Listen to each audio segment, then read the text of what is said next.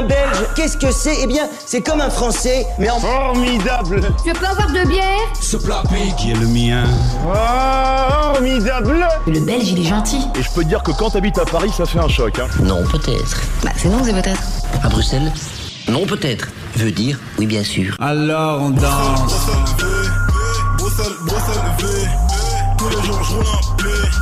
Tout ça, tout garde V. Bonjour à tous. Martin Vachéry est un bruxellois, amoureux de sa ville et de sa musique. Féru de hip-hop, journaliste de formation, il allie aujourd'hui les deux avec sa casquette de rédacteur en chef du média Tchèque, un site made in Belgium mais tourné vers la francophonie et la pop culture urbaine. Le Bruxelles de Martin est authentique, bordélique. Il sent la bière et la terre piétinée par les crampons des fouteux. Il est bobo, prolo, joyeux. Il est Aiko, Roméo, Damso, Caballero. Il est Isha, Hamza, Green Montana. Il est beau son Bruxelles et je vous y emmène de ce pas. Test, test, test, test, test. Si je parle plus fort, c'est bon Ça poque pas, y a rien Non, on est bon. Sac à dos, dans un sac à dos. Déjà, merci beaucoup d'être avec nous, Martin. Pour ceux qui ne te connaissent pas, est-ce que tu peux te présenter et dire un peu ce que tu fais aujourd'hui? Alors, je m'appelle Martin Vachtieri, j'ai 32 ans, je suis le rédacteur en chef du média urbain tchèque et j'ai travaillé pendant près de 8 ans comme journaliste pour le journal d'RTL TVI, donc l'un des, l'un des plus gros médias euh, belges en télévision essentiellement. Et aujourd'hui, ma carrière se poursuit sur euh, ce merveilleux Internet qu'on aime tant. Donc c'est rigolo, t'es passé finalement de journaliste général en fait à journaliste hip-hop. C'est l'inverse de beaucoup qui finalement commencent comme journaliste hip-hop et essaient de s'ouvrir un petit peu après. Comment est-ce que t'en es arrivé là? En Tu fait, peux nous dire un peu? Ce qui est assez marrant, c'est que c'est vrai que si tu prends ma carrière comme ça, t'as l'impression que le chemin se fait dans ce sens-là. Mais en fait, en parallèle à ma carrière de journaliste de télé classique, j'étais déjà, je m'étais déjà spécialisé dans le hip-hop. Puisque ma première, mon premier travail en tant que journaliste un- indépendant, c'est un documentaire que j'ai réalisé en 2011 qui s'appelle Yo, non peut-être, et qui était une sorte de photographie de la scène rap à Bruxelles. C'est mes premières, mon premier fait d'armes journalistique, c'était le hip-hop. Et puis après, pendant pas mal d'années, euh, euh, j'ai continué à travailler là-dessus. J'ai notamment animé euh, des émissions de radio spécialisées sur le rap avec euh, Départ One de Give Me Five, qui est une des plaques tournantes du, du rap euh, indépendant bruxellois, du rap belge et même du rap français. Et à côté de ça, j'avais effectivement une carrière assez classique de journaliste, où j'ai travaillé essentiellement sur des sujets politiques, un peu de sport aussi, des nouvelles technologies, j'ai pas mal voyagé. Mais le rap est toujours resté à côté de moi dans ma vie. Et donc aujourd'hui, je suis vraiment heureux de pouvoir y consacrer en fait tout mon temps. Et euh, avec l'expérience que j'ai eue pendant ces années, en tant que journaliste et en tant qu'auditeur de rap et en tant que spécialiste, et je mets plein de guillemets forcément là-dessus du rap, voilà un peu mon parcours. Il y a eu un parcours classique et le rap qui était toujours en, en bande son de ma vie professionnelle et de ma vie personnelle. Ok, du coup c'est vraiment la passion qui parlait. Et à côté de ça, tu faisais des sujets euh, divers et variés sur l'actualité belge et internationale, j'imagine. Ouais, en fait c'est ça. Est-ce qu'il y a des anecdotes ou des souvenirs particuliers que tu as pu avoir sur ces années? Mon plus beau souvenir de, de tournage en tant que journaliste de télé, on va dire, c'est quand j'ai eu la chance d'accompagner le docteur euh, Denis Mukwege, euh, qu'on appelle l'homme qui répare les femmes, qui est récemment euh, Nobel de la paix, grand, grand, grand respect pour lui, et qui en fait soigne inlassablement les femmes victimes de violences sexuelles dans l'Est du Congo depuis des années, qui avait subi une tentative d'assassinat et qui s'était exilé en Belgique. Et j'avais eu la chance de, pouvoir partir avec, euh, avec lui pour son retour au pays. Donc à Bukavu, dans l'Est du Congo, il avait été accueilli, c'était incroyable.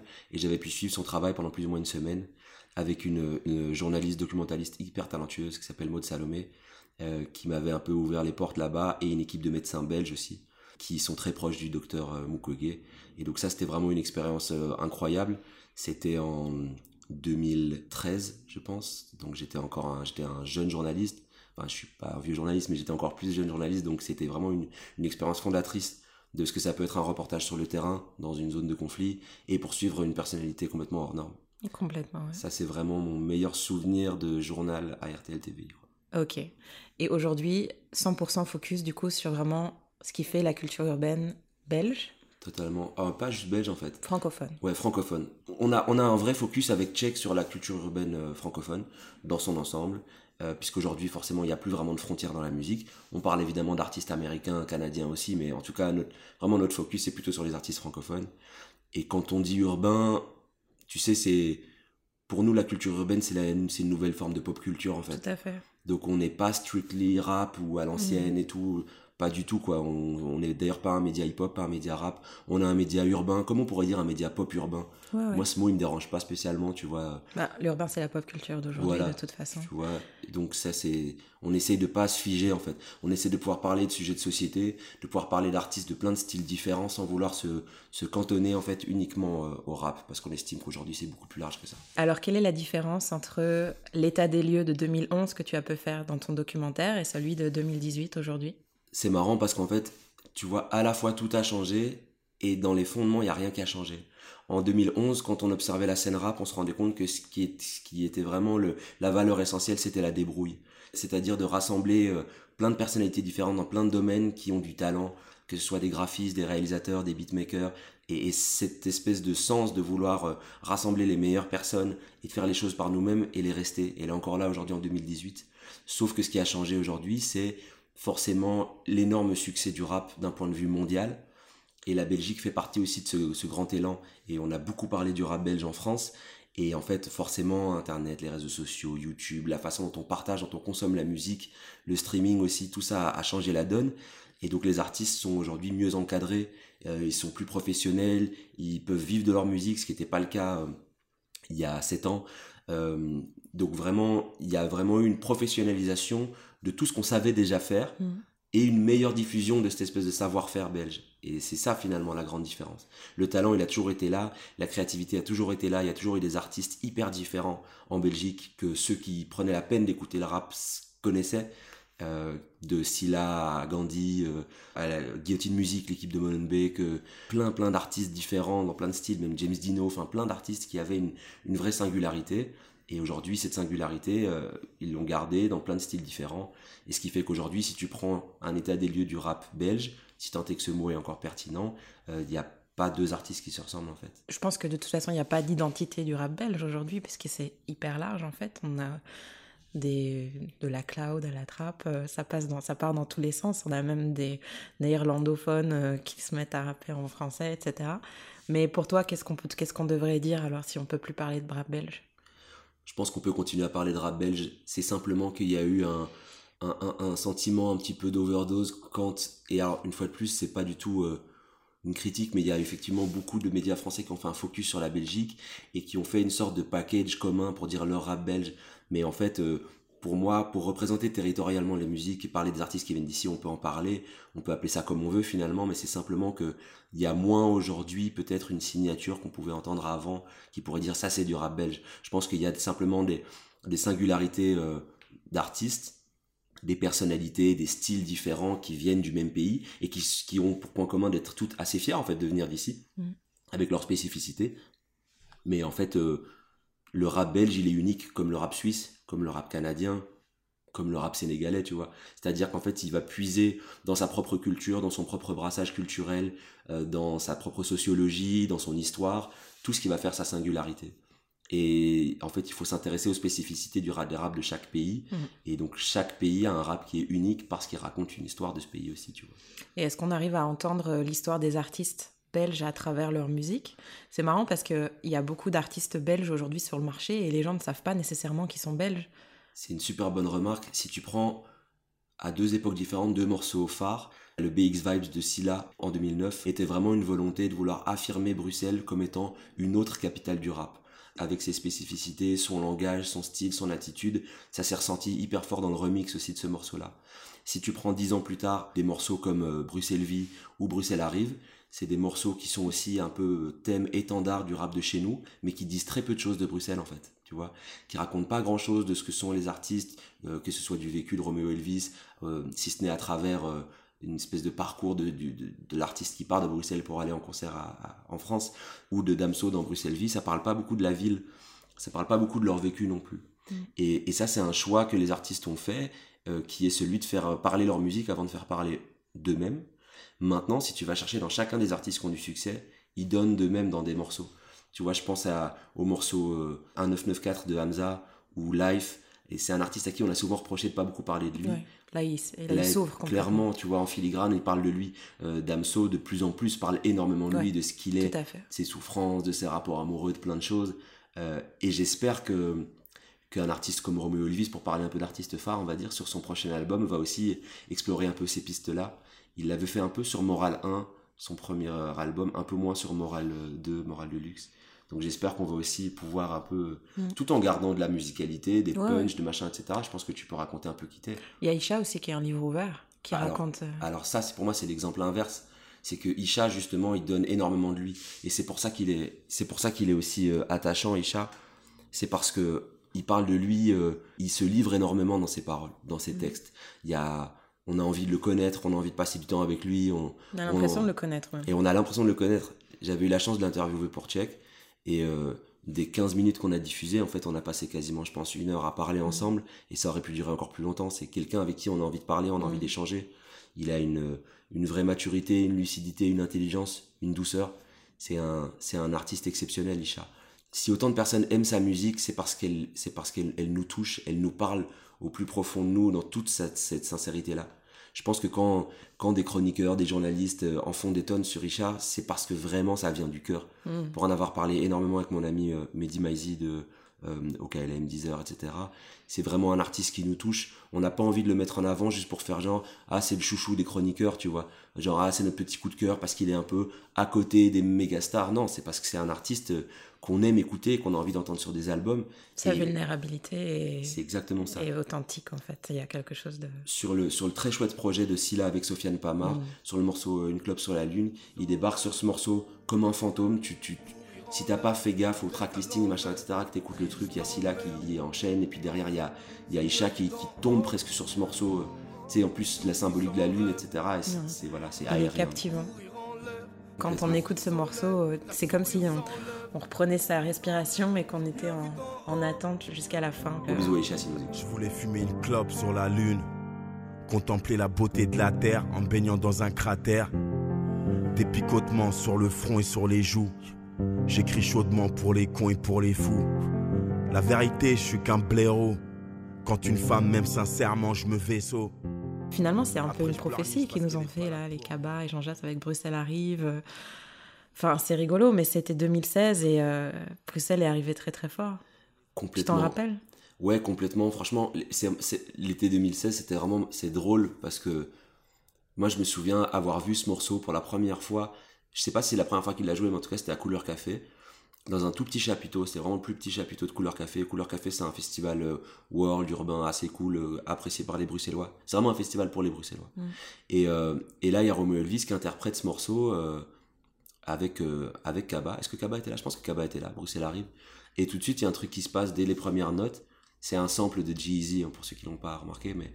Et dès les premières notes, dès les premières paroles, on se dit, ah ouais, ok, là, il y a vraiment un truc qui se passe. Et en fait, Bruxelles était pas encore arrivé, mais était en train d'arriver, puisque Batterie Faible venait de sortir. euh, il y avait eu euh, cette espèce de déflagration sur le morceau, euh, donc neuf mois avant, sur Pinocchio, euh, le morceau de Booba, Mhm. où on voit Damso débarquer sur le track, et nous, on connaissait Damso. Mhm. Enfin, les personnes qui s'intéressaient au rap connaissaient Damso à Bruxelles, mais les Bruxellois, les Belges, savaient pas Connaissaient du tout pas. qui était Damso. Et donc, en un coup, on se dit, oh bordel, qu'est-ce qui est en train de se passer? Shai aussi. Shai, bien sûr. Son PMW Et- qui nous a traumatisés. BMW méga fort et, et- et dans la foulée de tout ça c'est vraiment un effet boule de neige tu vois il y a en un coup il y a y a plein d'artistes qui ressortent il y a même Isha qui revient Ouais. nous on connaissait Pacemaker tu Ouais. vois à l'ancienne et même moi je l'ai dit à Isha en plus j'étais pas fan de Pacemaker j'aimais pas trop ce qu'il faisait et, et, et, et quand il revient avec un nouvel univers mais en ayant finalement pas beaucoup changé de ce qu'il faisait avant Mhm.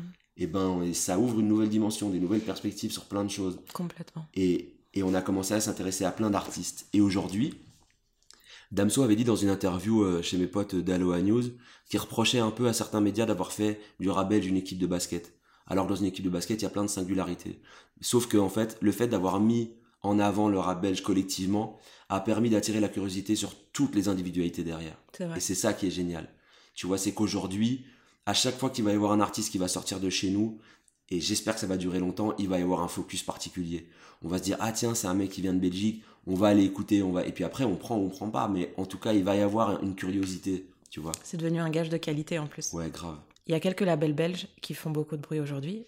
Notamment Back in the Days, avec qui tu es associé pour, euh, pour Check, mais il y en a d'autres. On peut même faire une sorte de petite carte un peu euh, de, des labels belges, comme La Brique, par exemple, Art Musique, euh, North. Tout à fait, totalement. Ouais. il, y en a, il y en a pas mal qui, qui arrivent. Euh, mais beaucoup de majors en France veulent leur part du gâteau et signent à tout va. Est-ce que tu as pu aussi observer un peu ce phénomène? C'est un, c'est le, marca- c'est le mercato, tu vois. C'est le foot, hein.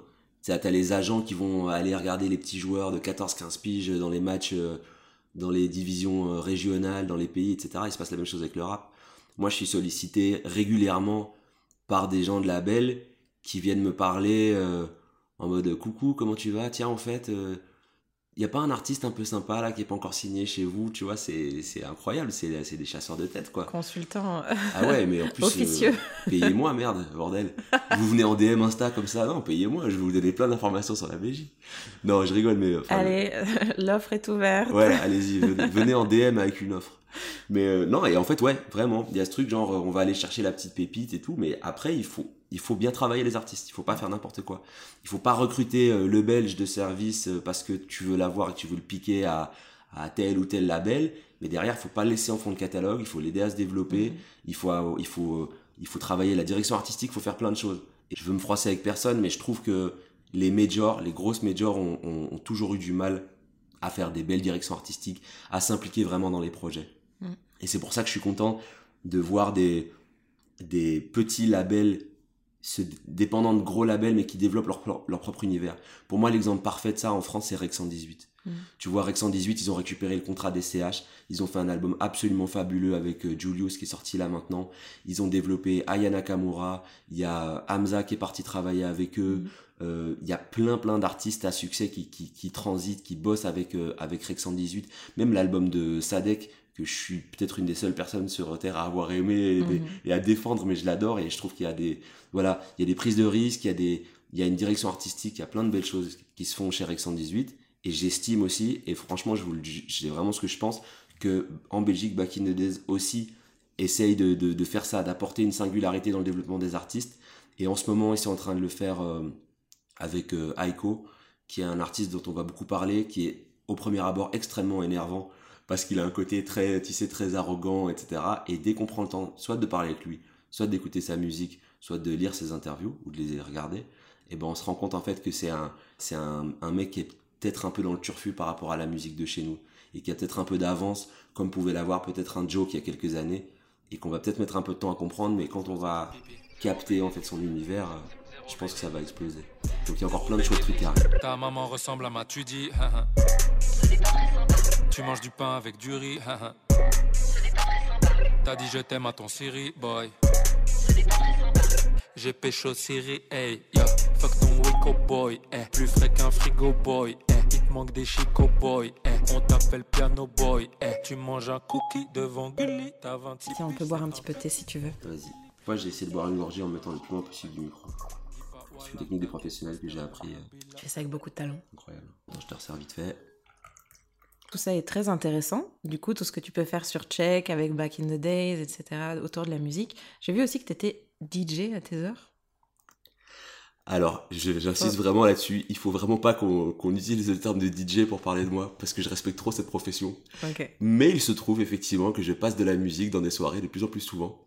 Je me vois plus comme une sorte euh, euh, d'entertainer. Euh, il faut savoir que mes connaissances en termes de DJing sont très très approximatives.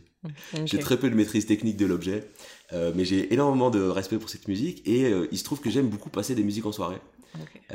Aya Nakamura Aya Nakamura, énormément. Gros bisous à elle. NASA, beaucoup. De, la, de la pop nigériane. Ok. Euh, Davido, Wizkid, plein de, plein, de, plein de belles musiques qui fait danser, qui nous fait plaisir. Ça, c'est un peu ce que j'aime bien passer. Et en fait, ouais, vraiment, pour être super sérieux, j'ai eu plusieurs fois l'opportunité de mixer dans des événements, notamment au Green Lab, qui est un chouette bar à, à, Bruxelles, euh, un peu ambiance euh, euh, jean, euh, old pharmacy et tout, vraiment très très cool. Donc j'ai passé plusieurs fois de la musique là-bas pour des chouettes soirées. J'ai aussi passé de la musique à la Brussels Cocktail Week, toujours un peu dans le même univers. Et là, incroyable step de carrière, complètement improbable. Le 31 décembre, donc pour le Nouvel An, je vais mixer au Palais 12 pour le plus gros soirée de Nouvel An d'Europe. Je crois qu'il y a 10 000 personnes. What? Donc euh, voilà, ça c'est ma carrière qui va décoller. soit tu coupes ici, soit tu laisses le moment où je dis que je joue à 19h. que donc il y aura peut-être pas énormément de monde à ce moment-là. Mais je pourrais quand même dire, euh, j'ai fait le Palais 12, euh, plus grosse salle de Belgique. voilà. En face de. Comment s'appelle ce monument belge déjà? L'Atomium. Juste en face de l'Atomium, qui est un monument que les Bruxellois apprécient tout particulièrement, où ils vont très souvent le week-end. Personne n'y va, à part les jamais. touristes. Personne n'y va jamais. Gros bisous à la population euh, de Chine que j'apprécie particulièrement. Mais personne n'y va. Mais justement, en parlant de monuments et de tourisme, on va passer à tes adresses et à ton Bruxelles. Alors, on va commencer par un constat qui est un peu triste, entre guillemets, c'est qu'il y a deux euh, endroits qui ont accueilli des soirées mémorables de hip-hop qui ont soit disparu, soit qui passent plus trop de hip-hop. C'est le magasin 4, euh, qui est près de Tour et Taxi, donc c'est une ancienne zone industrielle le long du canal de Bruxelles qui est en, en train d'être totalement réaffectée euh, en zone de bureaux, etc., machin, mais qui, qui, est- qui était un quartier assez cool parce que justement très euh, berlinois dans son approche. Et là, dans le magasin 4, c'était une salle qui était connue pour euh, accueillir des concerts punk incroyables et aussi des concerts de rap euh, plutôt underground. J'ai un souvenir exceptionnel d'un concert de Caris au début de sa carrière là-bas, dans un bordel indescriptible, euh, avec une ambiance vraiment euh, thug, quoi. C'était Mhm. euh, c'était pas l'époque des pogos, quoi. Ça, ça faisait pas trop de pogos, mais ça se bousculait quand même. Un autre endroit, c'est le recyclard, qui malheureusement, pareil aussi, a, là, là, le recyclard a carrément fermé et qui a accueilli des, des releases euh, d'albums absolument incroyables, des soirées hip-hop euh, dingues dans une toute enfin, dans une salle au plafond très bas où il fait très chaud, tu vois, où on peut vraiment ressentir une ambiance euh, presque un peu sound system. Ça, c'est deux endroits qui malheureusement on, plus de concerts hip-hop ou ont fermé. Euh, Il y a un, un- il y a deux bars qui sont cool pour écouter du rap en soirée. Il y a le Café Floréo, où il y a, il y a toujours une chouette programmation de DJ, où il y a notamment un, un rappeur slash DJ qui mixe souvent, qui s'appelle Convoque, euh, qui passe des bons sons en soirée, c'est assez cool. Euh, il y a aussi Phasm, le producteur aussi, qui joue là-bas, et qui joue dans un autre endroit qui s'appelle Madame Moustache. Euh, je suis pas méga fan de l'endroit en tant que tel, mais euh, le jeudi soir, il y a des soirées hip-hop qui sont vraiment cool. Et si euh, le jeudi, on se laisse un peu entraîner dans des verres d'après-boulot qui doivent normalement plutôt finir tôt et qui finissent tard, et que vers 1h du matin, on a envie de faire des mauvais choix, c'est-à-dire continuer à sortir, ben c'est ouvert. Et c'est vraiment cool. Madame Moustache, ça c'est dans le quartier Sainte-Catherine, qui est un chouette quartier, centre. en plein centre, près de plein de restaurants à la qualité variable qui servent du poisson et des crustacés. Mhm. Mais cet endroit est vraiment cool. Il y a une, une salle de concert que j'aime bien, qui à la base est pas du tout hip-hop, mais qui dans sa direction artistique euh, programme de plus en plus des artistes hip-hop, c'est la Madeleine. Mm. Euh, la Madeleine, ce qui est assez cool avec cette salle, c'est que le son est très bon. Il y a du tapis au sol, donc je sais pas, ça crée une ambiance un peu feutrée, mais, mais qui s'électrise quand il y a des chouettes concerts. Euh, et c'est souvent le cas, j'ai vu des, des très bons concerts là-bas de Vald, euh, de L'Homme Pâle, dont je suis pas fan à la base, mais qui je trouvais très bon sur scène. Euh, il y a vraiment une belle, il y a une belle affiche hip-hop là-bas à la. Madeleine. Et alors il y a un truc que j'adore là-bas, mais que les artistes aiment pas trop, c'est qu'en fait il y a le bar est ouvert sur la salle en elle-même. Donc en fait, tu peux pendant le concert continuer à écouter la musique, regarder, aller chercher une bière, un coca, n'importe Mhm. quoi. Et ça, je trouve que c'est un truc assez cool parce que du coup, ça donne une atmosphère un peu festive. Euh, dans les concerts rap, c'est pas un problème parce qu'il y a tellement de bruit et tellement de bordel que les artistes captent pas ça. Par contre, il paraît que pour les artistes un peu plus guitare, etc., ça les fait chier parce que le- les gens parlent au bar et font du bruit, tu vois. Clairement. Mais bon, Euh, l'ancienne Belgique, meilleure salle de Belgique pour moi, tout simplement. Communément appelé l'abbé. L'abbé, euh, donc boulevard Anspach, Plein centre. plein encore. centre, pareil, centre-ville, tout, tout près du café Floréo justement. Euh, bah, c'est là où il y a les meilleurs concerts, quoi. C'est le meilleur, le meilleur son, la meilleure atmosphère, le meilleur cadre, la meilleure organisation. Pas assez de rap à mon goût.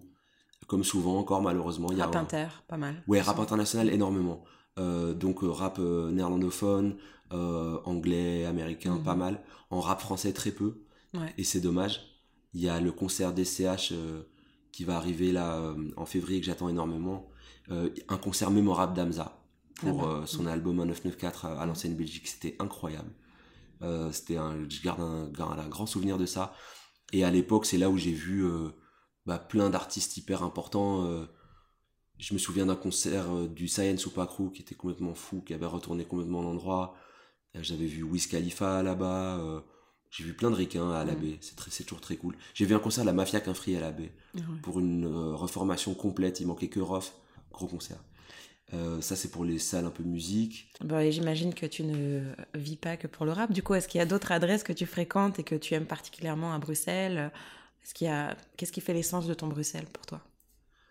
En fait, ce que j'aime vraiment à Bruxelles, c'est ultra cliché, entendu comme ça, mais c'est la réalité. C'est la diversité euh, culturelle des lieux, en fait. Et quand je parle de diversité culturelle, je parle pas que de diversité ethnique, je parle aussi de diversité euh, euh, sociale, sociologique, etc. C'est qu'il y a des lieux qui sont vraiment hyper différents, parfois sur des mêmes places. Moi, je prends l'exemple du Parvis de Saint-Gilles. Moi, c'est mon, c'est mon, c'est mon coin, tu vois. C'est vraiment mon secteur. C'est, euh, on peut appeler ça un quartier un peu bobo. voilà, c'est un quartier mi-bobo, mi-prolo en fait. Ouais, c'est ça, c'est ouais. ça que j'aime bien là-bas. Là, il y a, il y a deux endroits que, que j'adore au Parvis de Saint-Gilles. Il y a la brasserie de l'Union, qui tient son nom d'un club mythique de Bruxelles qui s'appelle l'Union Saint-Gilloise, dont je suis absolument fanatique, qui est vraiment un club qui a les, les vieilles valeurs, les vieilles blagues et les vieux délires bruxellois euh, de, de, l'époque, quoi, de l'époque de nos, de nos, de nos grands-parents. Et, le, le bar en question a gardé vraiment cet aspect vieux Bruxelles, euh, avec des prix abordables, c'est pas trop gentrifié, ça ressemble pas à tous les bars euh, avec des avec des cafés compliqués que tu peux voir un peu partout dans le monde. C'est vraiment un bar dans le sens tout, tout ce qui est le plus classique, Mm. mais où tu passes toujours un bon moment. Un fan de foot alors Ouais, moi je suis un grand fan de foot. L'Union Saint-Gilloise, c'est un club super important justement parce que ça rassemble aujourd'hui plein de Bruxellois très différents.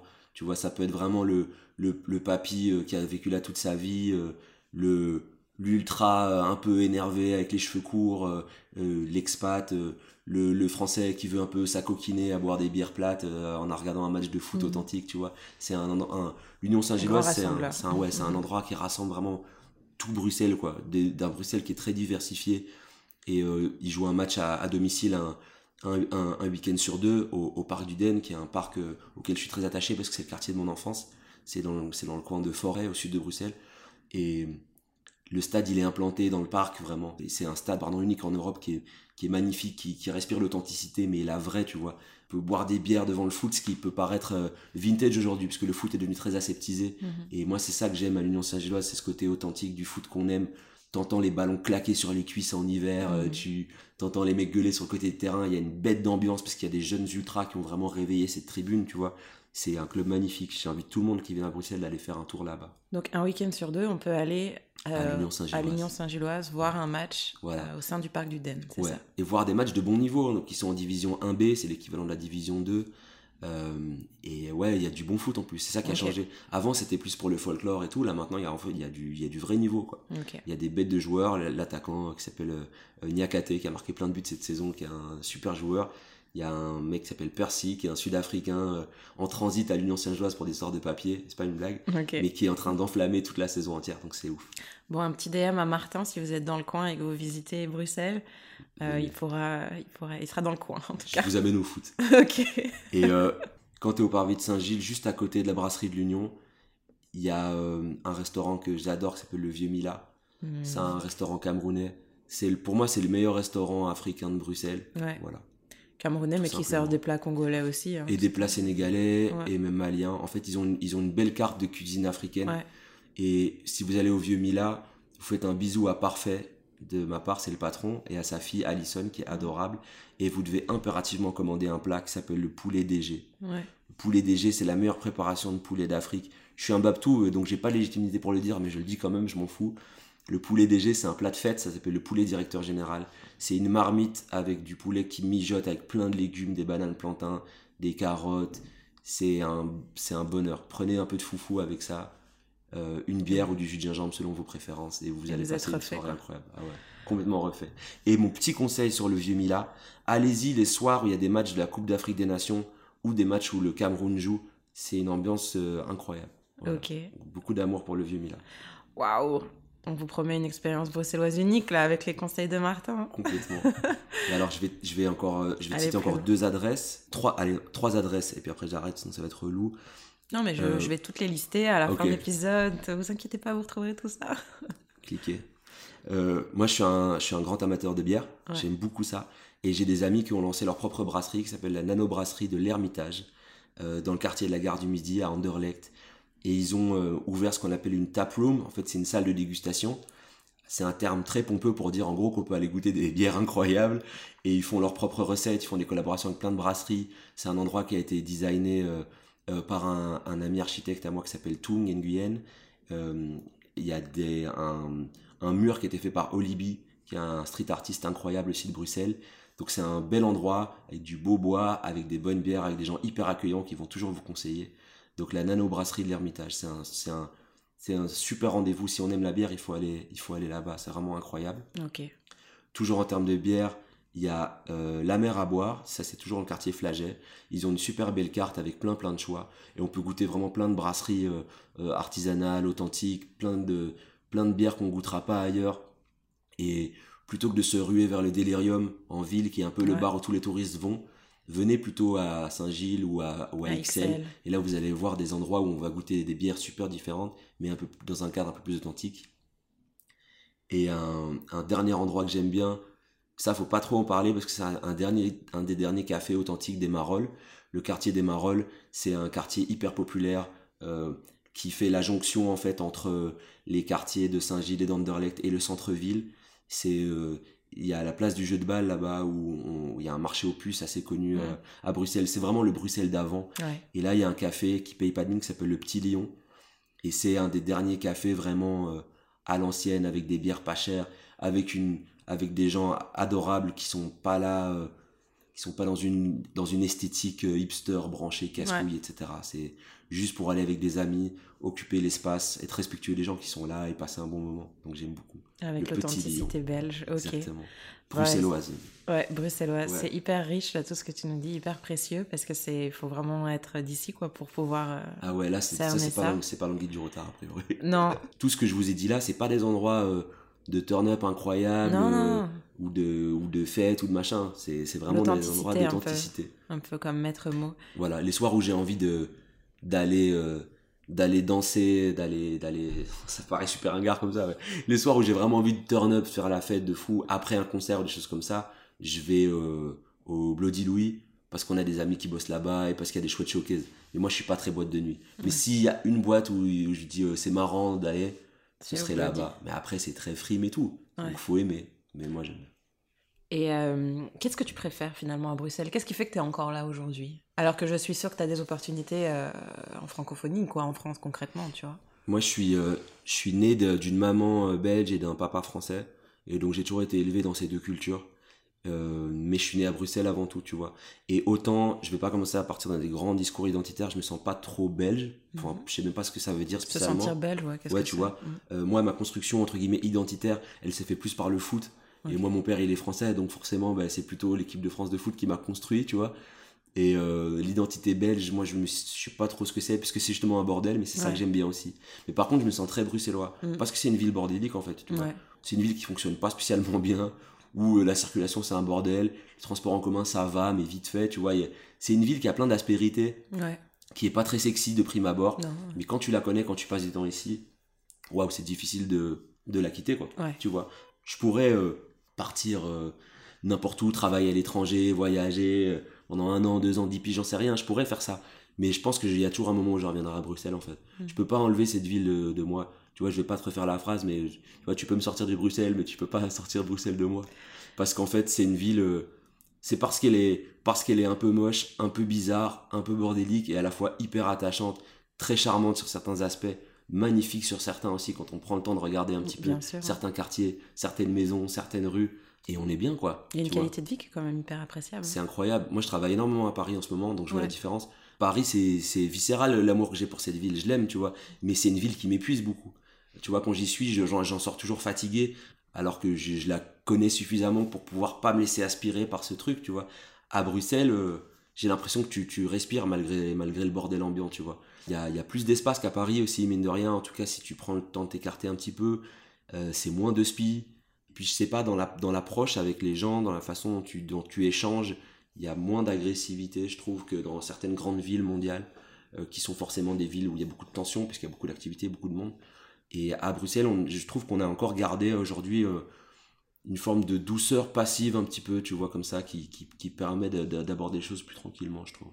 Ok. Est-ce que tu trouves que le regard des gens a changé depuis que la Belgique est à la mode, en fait, quand toi tu te présentes ou quand tu dis un peu ce que tu fais? Complètement. on bénéficie, euh, tout- toutes les personnes qui travaillent dans la musique, de près ou de loin, ou même dans la culture en fait. Parce qu'en fait, ce qui se passe avec le rap est en train de se passer aussi avec euh, les comédiens, les acteurs, oui, la mode oui. complètement. Euh, le foot même Mhm. aussi, pareil. Il y a cette espèce de hype belge. Il faut continuer à en profiter, je pense. Il faut pas trop, il faut pas trop la critiquer, la juger ou la considérer comme étant un truc négatif.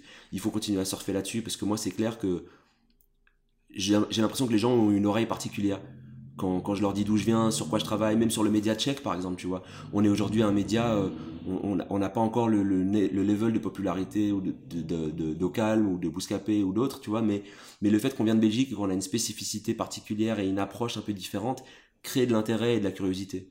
Et dans le rapport que j'ai avec les gens de la musique ou de la culture à Paris, je suis certain que si je venais par exemple de, je sais pas moi, de Lyon, de Toulouse ou de Marseille, il n'y aurait pas cette espèce de d'écoute ou de curiosité ou d'intérêt. J'ai l'impression que le fait que je vienne de Bruxelles, euh, ouais, attise un peu la curiosité des gens et, et j'essaye de pas faire de la merde et du coup de- d'en profiter pour euh, apporter des choses intéressantes et pertinentes, tu vois. Mais je trouve que ouais, il y a une écoute particulière. Et, et, et ça, c'est cool. Et j'espère que ça va durer longtemps et que ça va pas juste être une bulle. Puis après, on va passer à autre chose et tout. Et on va dire genre, ah ouais, en fait, euh, la Belgique, on s'en fout. Maintenant, c'est les Suisses. Puis maintenant, c'est les Québécois. Non. Je crois, je crois qu'il faut qu'on s'inscrive dans la durée. Mais on s'inscrit dans la durée. hein. Je pense. hein. Je pense aussi. Le, le- le premier carton de Stromae, c'est il y a 10 piges, tu vois. Et c'est Ouais. aussi un des artistes, euh, comme d'autres artistes avant lui, qui ont ouvert des perspectives. dire. Euh, Jacques Brel, il n'a pas attendu Spotify pour euh, faire parler de la Belgique aussi. Donc, a priori, on devrait pouvoir s'inscrire dans la durée, tu vois. Je pense qu'on est bien parti pour là. Dans chaque épisode, on célèbre un artiste euh, belge, encore euh, pas très connu. Qui est-ce que tu aurais envie de célébrer dans cet épisode? Je vais essayer de pas me rater. Parce qu'en fait, j'en avais trois en tête, tu vois. En fait, non, j'en ai, j'en ai, j'hésite entre deux. Alors, on peut en célébrer deux. Alors, dans cette émission, j'ai déjà parlé de plein d'artistes que j'aime bien, des artistes qui sont déjà connus, etc. Euh, j'ai notamment parlé d'Isha, d'Aiko, euh, qu'il faut suivre. Moi, il y a deux artistes qui m'intéressent et dont j'ai vraiment envie de suivre l'évolution de carrière, qui sont dans la musique urbaine, chacun dans des styles très différents. Il y en a un, il s'appelle Tausen. Il fait une musique qu'on pourrait, pourrait qualifier de pop urbaine, vraiment, clairement, avec des inspirations euh, un peu rail, euh, un peu rap aussi, avec une super mélodie. C'est un très bel artiste que j'ai vraiment envie de suivre parce que je trouve qu'il a une vraie sensibilité, une vraie intelligence. J'ai pu faire son interview et, et il, a, il a quelque chose de très sincère dans sa musique. C'est pas de la pop euh, chewing-gum comme on peut en entendre plein, tu vois, et surtout dans son style à lui. Euh, il amène un truc vraiment qui est très différent. C'est un très jeune artiste, il est en développement, donc j'attends de voir vraiment ce qu'il va pouvoir donner et, vraiment je vais le suivre avec attention et je, lui- envoie énormément de force et beaucoup de soutien. Euh, Tausen, c'est vraiment super bien. J'ai plus envie d'en discuter, j'ai compris que t'étais une paire de temps. De toute façon, c'était inutile, on n'arrivait plus à parler sans hausser le ton. Et avant même de s'être quitté, rappelle-toi qu'on s'est promis d'aller vivre ailleurs. On s'était promis de quitter le quartier, loin de nos problèmes, loin de nos malheurs. Et j'ai passé mon temps à attendre. Je t'ai attendu, mais je n'ai jamais. Un autre artiste euh, qui me fascine complètement, c'est Green Montana. Quand Isha, il a fait cette phase, il y a du Green Montana dans la Gova, tu vois, j'avais, j'avais pas trop percuté, je me suis dit, ouais, c'est qui Green Montana et tout, donc j'avais essayé un peu de faire des recherches et tout. Je m'étais un peu arrêté là. Et en fait, euh, j'ai la chance de pouvoir connaître un petit peu les gens qui travaillent avec lui, et donc forcément, j'ai eu une oreille différente là-dessus, mais quand on me parle d'un artiste, tu peux être mon meilleur ami, si l'artiste il me parle pas, j'en ai rien à foutre en fait. Je vais ouais je vais t'envoyer de la force vite fait faire bisous ça tue machin mais je vais jamais publiquement ou même dans, mon intimité dans ce que j'écoute prendre la peine d'écouter un artiste s'il m'intéresse pas. Tout pote à moi que tu sois. Euh, Green Montana c'est complètement différent ce qui s'est passé c'est qu'en fait j'ai même plus calculé le fait que son entourage m'était sympathique ou familier. Je me suis juste intéressé à sa musique aux quelques extraits qu'il a pu livrer parce qu'il y a encore peu de choses finalement à se mettre sous la dent et tant mieux un. Kilo pas le time de penser, non, non. J'ai pécho cette me cap pas loin de dame dame,